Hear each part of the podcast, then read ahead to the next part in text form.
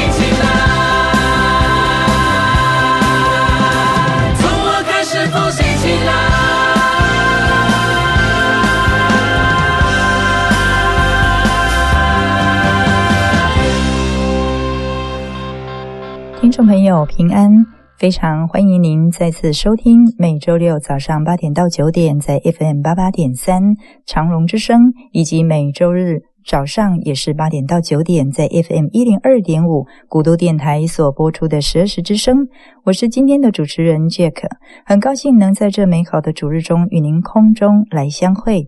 希望接下来的一个小时里，借由我们的节目，能带给您满满的收获与祝福。今天又来到每个月一次空中主日，永恒的财富，为您请到。黄马可传道为我们来主讲，题目是“向着回家的路奔跑吧”。在进入今天的主题之前，先与您分享一个小故事。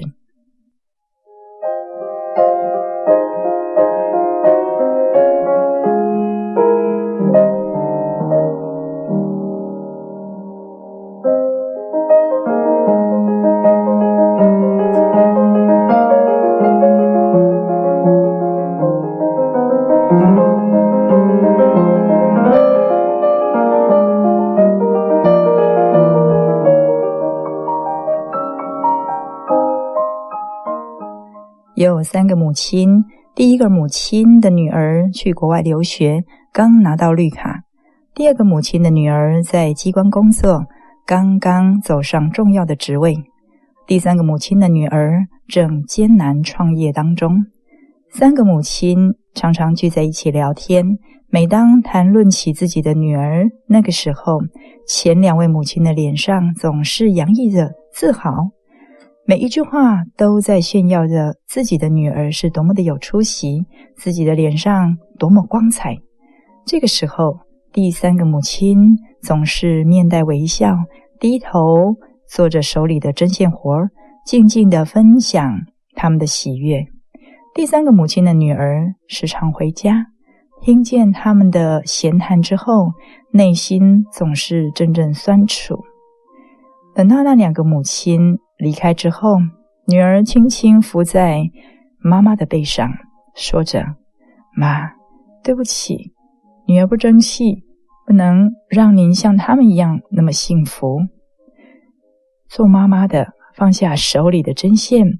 从身后拉过女儿因为劳作而变得粗糙的双手，轻轻地抚摸着，一边说：“傻孩子啊，记住，在妈的心里，你呀是最优秀的。幸福是一种感觉，妈妈每天能看到你就已经足够了。你带给妈妈的是跟他们不一样的幸福啊！”这女儿的泪瞬间打湿了母亲的背后。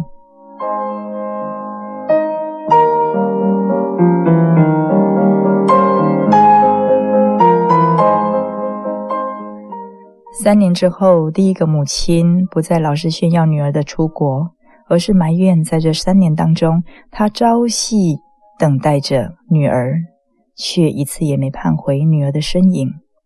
女儿在电话里说：“国外精神和生活压力非常的大，暂时没有办法回家。”第二个母亲也不再老是炫耀女儿的官职，而是抱怨在这三年当中，她每天得接送女儿的一对调皮双胞胎儿子上学、放学，还得照顾他们的饮食起居，一天下来腰酸背痛、心力交瘁，还难得见到晚归的女儿。女儿也说工作好忙啊，找保姆带孩子实在不放心。而且现在是工作的关键时期，实在不能够放松。唯有这第三个母亲，依旧时常面带微笑，看起来好幸福、好祥和。他的女儿在这三年当中，不仅成功创办了自己的公司，而且坚持只要不出差，每天一定挤一点时间回家看望母亲，哪怕只是一时半刻也好，用所有可能的时间陪着妈妈。妈妈也总是准备一些女儿爱吃的东西，满脸幸福，满脸爱意，看着女儿幸福地吃着。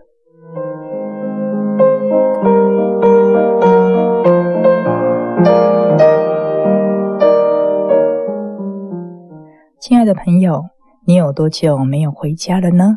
你是不是家的距离其实不远，但心离家却很远呢？有空就回家看看吧，祝福你找到正确回家的路。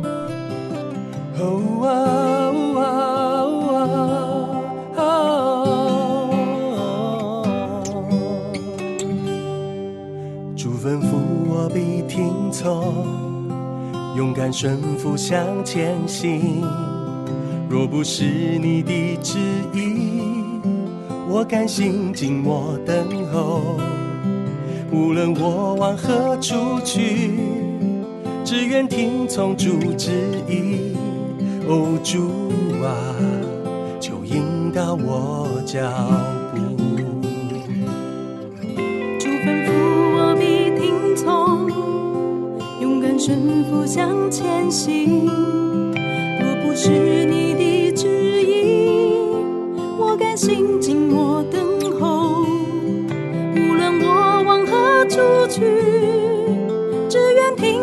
主旨意。哦，主啊，就引导我脚步。我愿全心跟随，站立在主旨意中。我甘愿每一天顺服主话语而活，软弱微小的我，愿被主来使用，为神国度和质疑献上自己。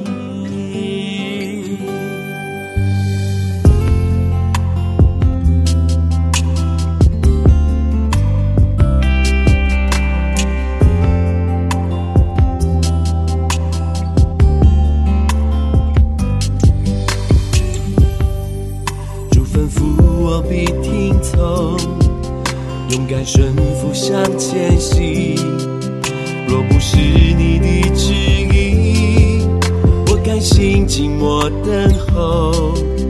无论我往何处去，只愿听从主旨意。哦，主啊，就引导我脚步，我愿全心跟随，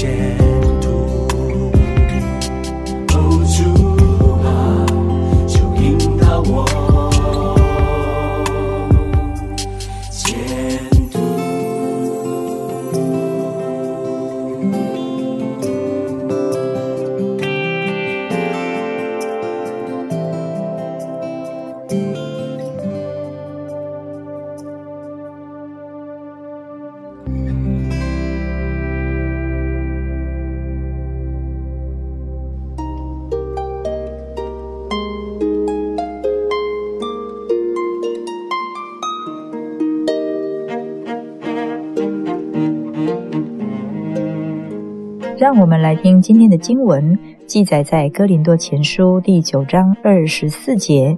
哥林多前书第九章二十四节，岂不知在场上赛跑的都跑，但得奖赏的只有一人。你们也当这样跑，好叫你们得着奖赏。让我们再听一次，哥林多前书第九章二十四节，岂不知在场上赛跑的都跑，但得奖赏的只有一人。你们也当这样跑，好叫你们得着奖赏。愿神祝福听他话语的人。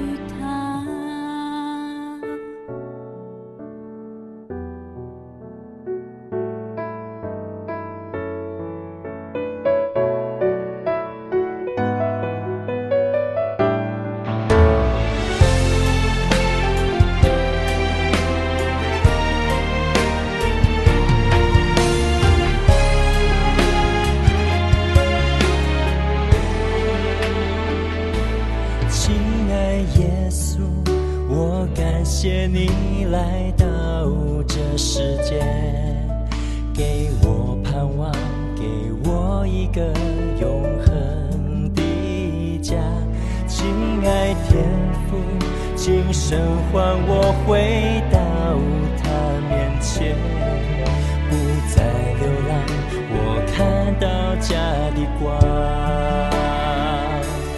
回家。回家，回到永恒爱的家，喜乐充满我的心，我不住赞美。回家，回家，回到永恒爱的家，天父张开爱的双臂，我一生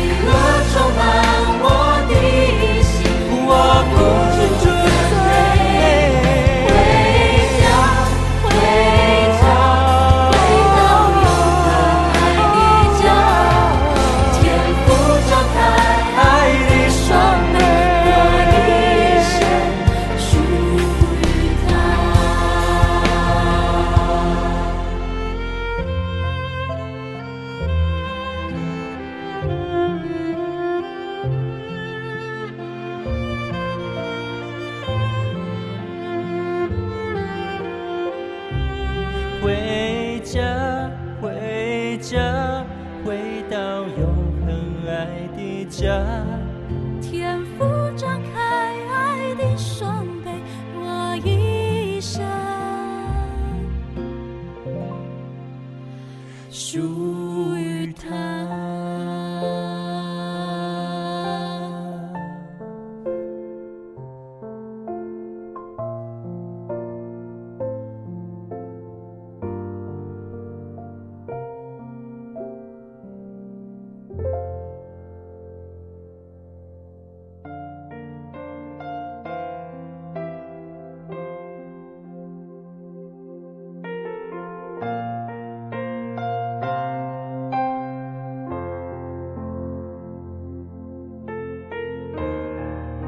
各位听众朋友，大家好，大家平安，新年快乐！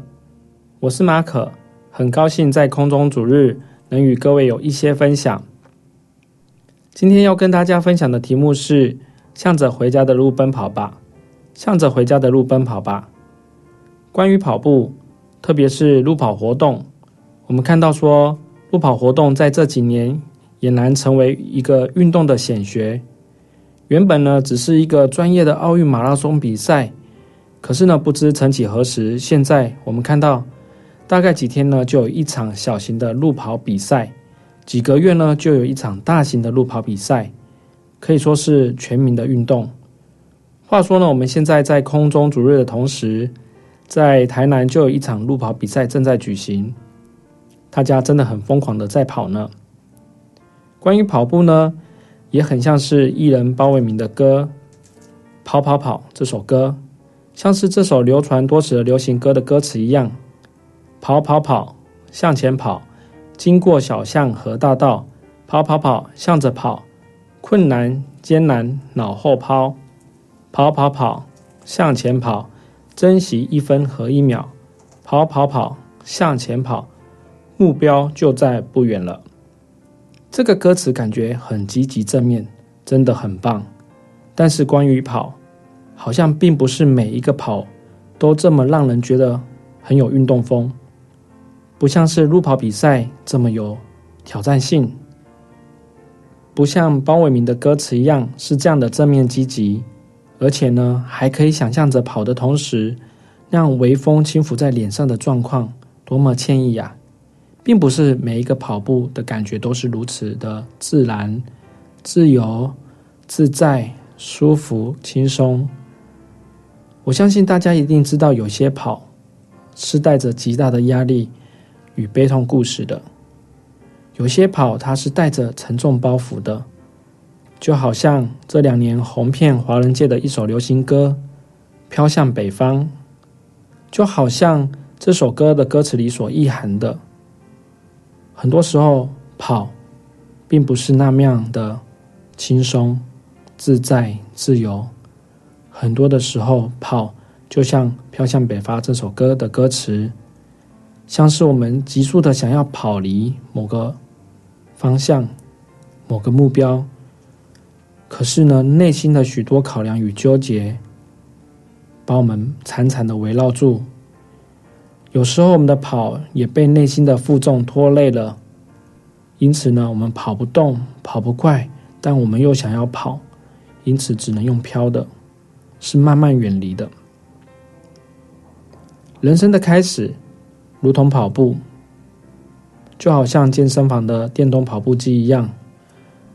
人生的一开始，就好像你在在跑步机上面按了那个启动的那一瞬间，你想要停止。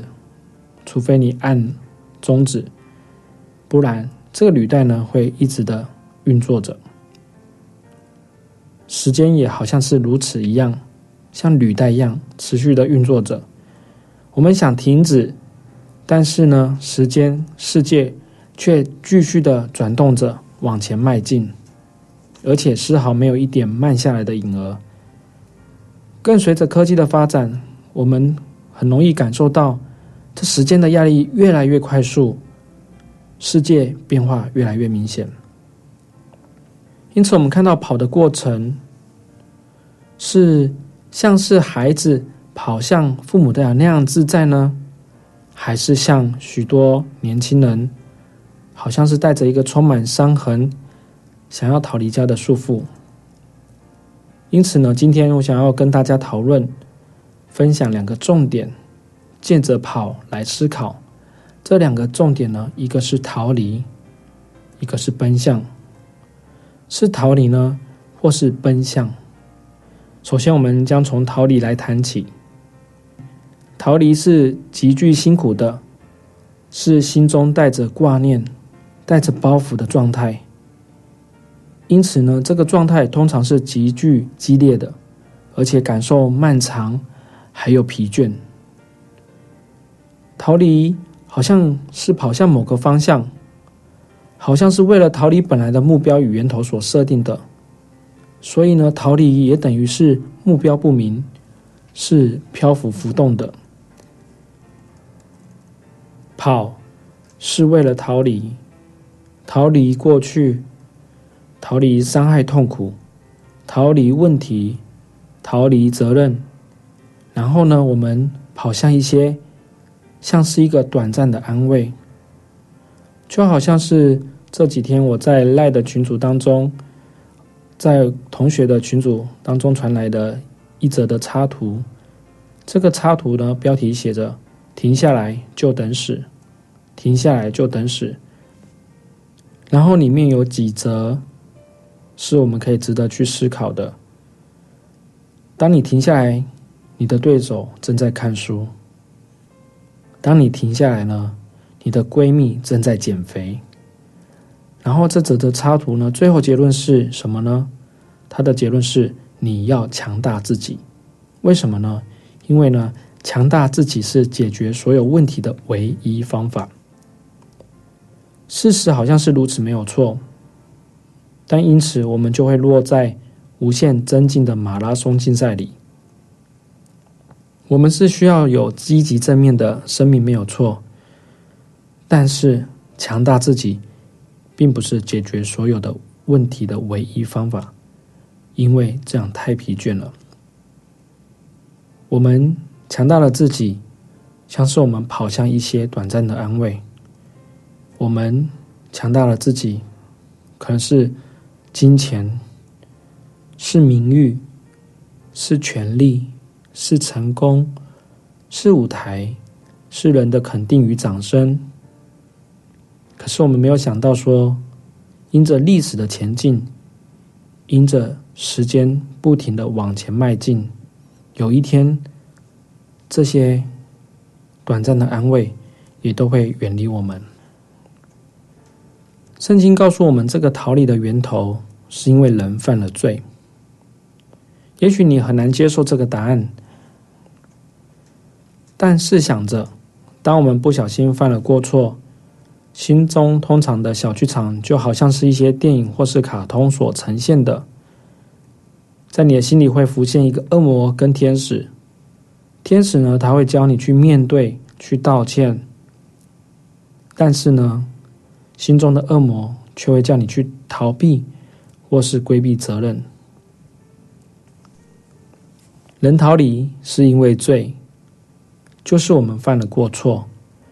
我们行动上想离开现场，但我们心中因着亏欠跟畏惧所要承受的结果，因此使我们的心理状态与人与事物有了距离。当亚当跟夏娃犯了罪，就跟上帝有了距离。上帝是生命的源头，因着犯了罪。人类与上帝就有那样的距离。亚当夏娃因犯了错，当上帝追究责任时，亚当夏娃互相规避责任。或许是分别三个果的知识使他们以为自己有其他的方式可以选择，但他们终究选择了逃避的方式，渐行渐远，离开了这个生命的源头。正当第一代还在沉寂在一个犯错之后的咒诅、懊悔与痛悔的时候，人类的第二代该隐与亚伯诞生了。新生命的诞生确实为人类带来一个盼望，而且亚伯原本也想透过讨神喜悦的方式，透过献祭来与生命的源头上帝恢复连结。可是因着罪在该隐的内心发动，使该隐杀了自己的兄弟亚伯。该隐呢，也是选择跟父母一样规避犯错的责任。因此，当上帝问该隐说：“你弟弟亚伯在哪里呢？”该隐竟然不客气回答上帝说：“不晓得。难道我是看顾弟弟的人吗？”该隐他拒绝寻求上帝，但因着上帝的怜悯存留该隐的生命。可是，虽然存留生命，但是该隐却开始流荡的生活。我们看到说，他的后代也开始创造了所谓的文化。这些文化呢，虽然提供了远离上帝之后的短暂安慰，好像也是给人类短暂的生命意义，但其实却好像是圣经传道书所提到的空虚的空虚。远离上帝就会是空虚的命运，就像是我们很多的时候看到娱乐界的一些新闻消息。有许多人在光鲜亮丽的舞台之后，却是经常需要用夜店、酒精，甚至是毒品这种麻痹的方式，带给自己一一些短暂的安慰。照理说，原本是要带给人因着逃离所带来的安慰，却是让人陷入更多的空虚与痛苦。就好像是圣经中浪子回头的故事，浪子起初他离开家乡。他选择一种逃避生命的责任，他想要用自己的方式建立生命的意义，他想要用自己的方式建立丰富的生活，但最后却落得一无所有，仅仅剩下他原本想要逃离的回家的那一条路。各位听众，有时候我们的生命奔跑得很疲倦，而且毫无希望与目的的奔跑着，我们好想要逃离某些事情。我们想要逃离我们的家庭，我们想要逃离我们的父母，我们想要逃离我们的婚姻，我们想要逃离我们的性格缺陷，我们想要逃离我们与人的关系，我们想要逃离我们的工作，我们想要逃离我们的责任，我们想要逃离上帝。在这个世界上，原本就有很多事使我们想要逃离，有很多逃离的事使我们疲于奔命的跑。各位听众，你需要停下来，你需要休息，你需要找寻到人生奔跑的方向，你需要找到人生奔跑的那种自由，你需要奔跑朝向生命的源头，你需要奔跑向上帝。如果你不知道你的生命在忙些什么，不知道生命的方向与意义，或是你正处于一种极为疲惫的生命状态。这个时候，我想要带你一起来祷告。我想邀请你在祷告当中遇见上帝，恳求上帝赐给你安息，恳求上帝赐给你平安。我们一起来祷告，亲爱的上帝，我们很疲倦，很多的时候我们也不知道生命在忙碌什么，不知为何而战。我们生命好像毫无一个确定的目标。亲爱的上帝，请你来帮助我，赐给我生命的意义与目标，赐给我真正的自由，使我在你的带领与祝福下，像是一个孩子在草原上。快乐的、自由的奔跑，奉主耶稣基督的圣名祷告，阿门。待会我们要更多的来在奔跑的这个过程当中来讨论逃离或是奔向。愿上帝祝福我们。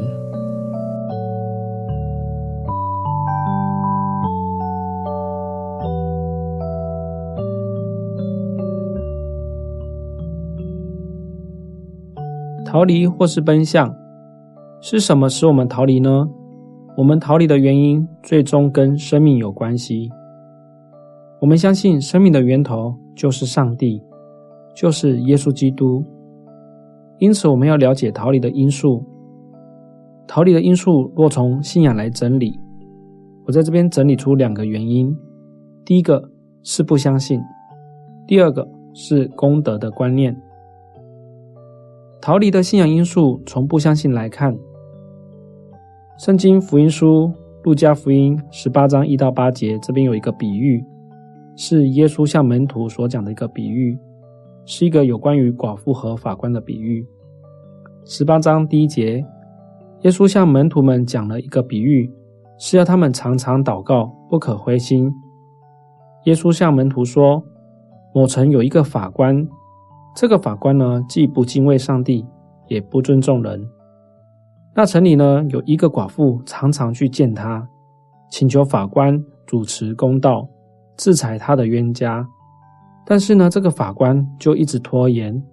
但是后来，法官心里想：我虽然不敬畏上帝，也不尊重人，可是这个寡妇不断的来烦扰我，不如为他伸冤，免得他经常上门纠缠不休。耶稣后来跟门徒说：“你们听听那不义的法官所说的话吧。难道上帝不会听那些日夜向他求援的子民申冤吗？他会延迟援助他们吗？”十八章八节，我告诉你们，他一定尽快为他们伸冤。可是人子来临的时候，他能在这世上找到这样的信心吗？大家请注意听这个重点。可是。人子来临的时候，他能在这世上找到这样的信心吗？这表示什么？其实呢，有着像寡妇这样不断透过祷告寻求上帝的信心，像寡妇这样常常祷告不灰心的寻求上帝的信心的人实在很少。所以呢，我们看到说，在信仰当中，对上帝的信心是何等的重要。但是呢，因着罪，我们与神隔离。却也因着这样，我们更应该有需要来到上帝面前，寻求这样的信心。圣经希伯来书三章十九节这边说道：“这样看来，他们不能进入安息，是因为不信的缘故。”在这一节经文看到说，唯一使以色列民无法进入应许之地的，就是那不信的罪、不信的问题。很多时候，我们因着缺乏对上帝的信心，我们选择逃离、远离上帝的面。我们对上帝的话语不够有那样的信任，而且呢，其实基督徒很多的时候也是犯了这样的一个错误。我们一遇到问题，我们第一个选择不一定是透过祷告来寻求上帝，我们很可能是寻求人的帮助，想要透过与人的交流沟通，想要寻求人的安慰。并不是说这样不可以，只是你需要把上帝摆第一位，先来寻求他，让上帝为你预备一个最合适的人选来帮助你。否则，在我曾经所看到的情况或是个人的经验里，我看到的是不先寻求上帝，只寻求人的帮助，结果是状况越来越复杂，然后呢，不但没有得到安慰与帮助，反而是制造更多的问题。再来，这个就会在我们的信仰上面产生影响，就是我们越来越不相信上帝。因此呢，我们需要先来寻求上帝，而这样的一个关系不是临时性的，你需要开始建立与上帝亲密的关系。解决逃离的信仰问题的第一步，就是恢复对上帝话语的信心。我再说一遍，解决逃离的信仰问题的第一步是恢复对上帝话语的信心。因此，你需要奔向上帝，你需要来认识上帝，你需要来经历上帝。要从祷告开始，从读上帝的话语开始，从稳定参加小组开始，要从稳定参加主日开始，让自己聚焦，就是在要遇见上帝的这件事上。让我们的焦点就是在要遇见上帝的这件事上。其实呢，遇见上帝这件事就是一个回家的过程。教会就是永生神的家，是一个在现世上上帝所为他的百姓、为他的子女、为他所爱的所设立的一个居所。当然，我们在个人灵修当中要经历上帝，我们也要在小组团契生活当中经历上帝。我们也要在主日聚会当中经历上帝，更要在日常生活的生命品格当中来经历上帝，都是很重要的。特别是主日聚会，更像是一个奔跑者在外面忙碌奔波许久，然后奔向家的一个过程。在这个家中得到安慰与饱足，在这个家中得到休息，然后可以继续在日常生活当中，在人生的这场未完成的赛跑赛事当中继续跑着。为了那人生落幕的时候，回到上帝那里，回到永和家中。所以，当我们面对这因着不幸的信仰问题所带来一个逃离的生命的影响，我们必须回到上帝的面前。我们要来寻求认识上帝的话语，把这基本功做好。这基本功就是祷告、读经、聚会，还有生命改变。借着上帝的话语引领。先与上帝恢复关系，不再远离上帝，然后从上帝的话语来恢复对上帝的信心，然后开始透过上帝的话语的修剪来整顿我们这逃离的生命，而且让我们这被整顿的生命能够恢复，恢复那奔向上帝的自由生命。今天是星期主日，听完节目分享之后，我邀请你就近就到教会参加聚会。因为这就是奔向上帝的第一步。我相信听众当中也有人是基督徒的，也许你现在处于一个冷淡退后的状态，你可能不再去到教会，或者是你去到教会不再热情。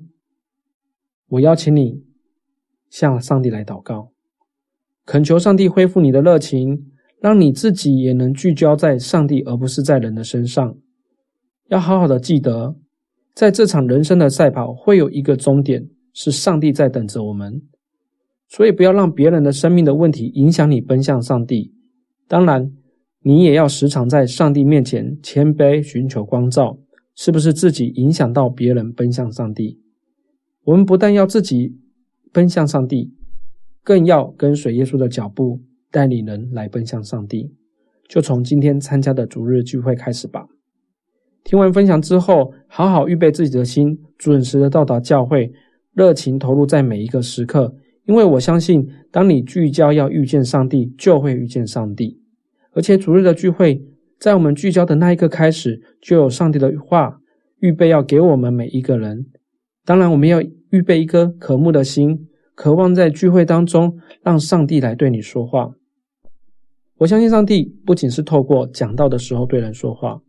更是在一开始的敬拜赞美，是在诗歌的歌词，在每一个祷告都有上帝的话语在其中。因此提醒大家，认真把握的投入在每一个崇拜的时刻的当中，把握每一个这样的一个机会。如果你是服侍的童工，也不要把服侍越举过所有敬拜的程序，那会很可惜的。耶稣曾在马大和玛利亚的家中的服侍的经验告诉我们。玛利亚因着耶稣要说话，就专心等候，要听耶稣说什么。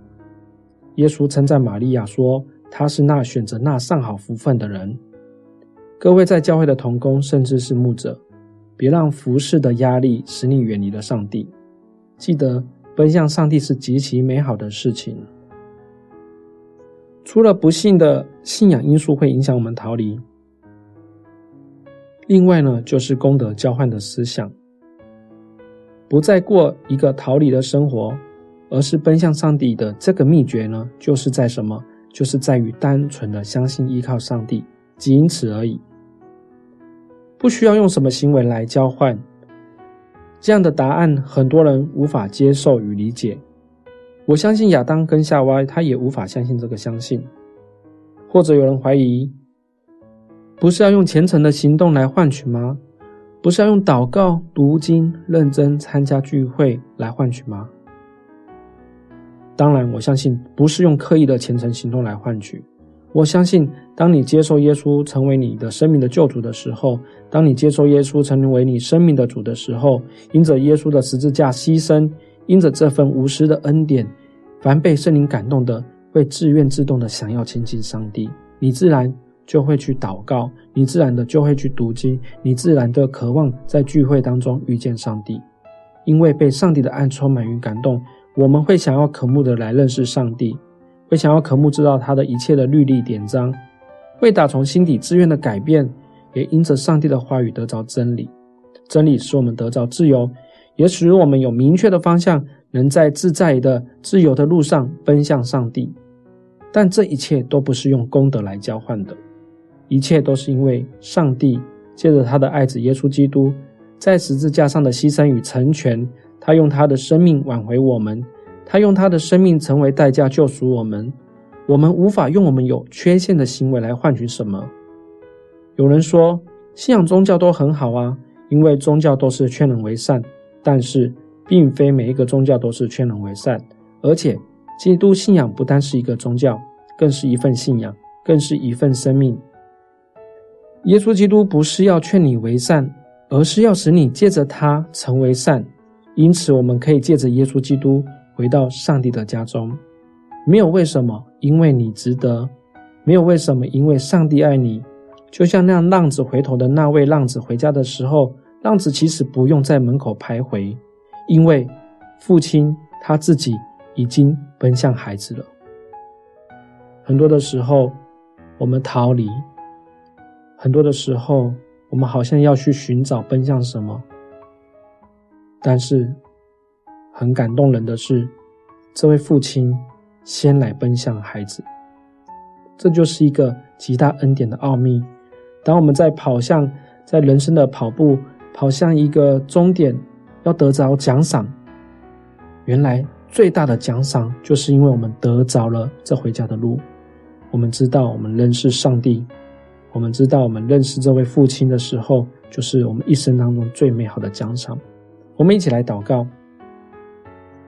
亲爱的阿爸父上帝，恳求你除去我们每一个人因着罪与你隔阂的心，使我们因着认识耶稣基督在十字架上除罪的救赎，我们被圣灵感动，我们要被圣灵引领，我们不在外漂流，我们不再漫无目的的忙碌奔跑着，也不要再应着景象不相信你，也不要再怀着功德的心与你保持距离，而是求主你赐下一个。在一大片青翠美丽的草原的画面，让我们在这画面当中，我们像是一个充满喜乐的孩子，像是一个自由自在在这草原上跑着玩耍的孩子，随时都能自由地回到你身边，被你怀抱着，充满自由、平安、喜乐与休息的感觉。让我们能够经历你医治恢复的大能。奉主耶稣基督的圣名祷告，阿门。愿上帝赐福我们每一个人。能够奔向他，让父亲的爱来充满环抱我们每一个人。我永恒的家在天上，充满了温暖和安详，那里毫无黑暗，美丽如画，街道。闪烁着金光，我永恒的家在天上，充满了赞美和歌唱，那里没有咒诅，没有忧伤，生命河如水晶闪亮，我将在其中跳舞欢唱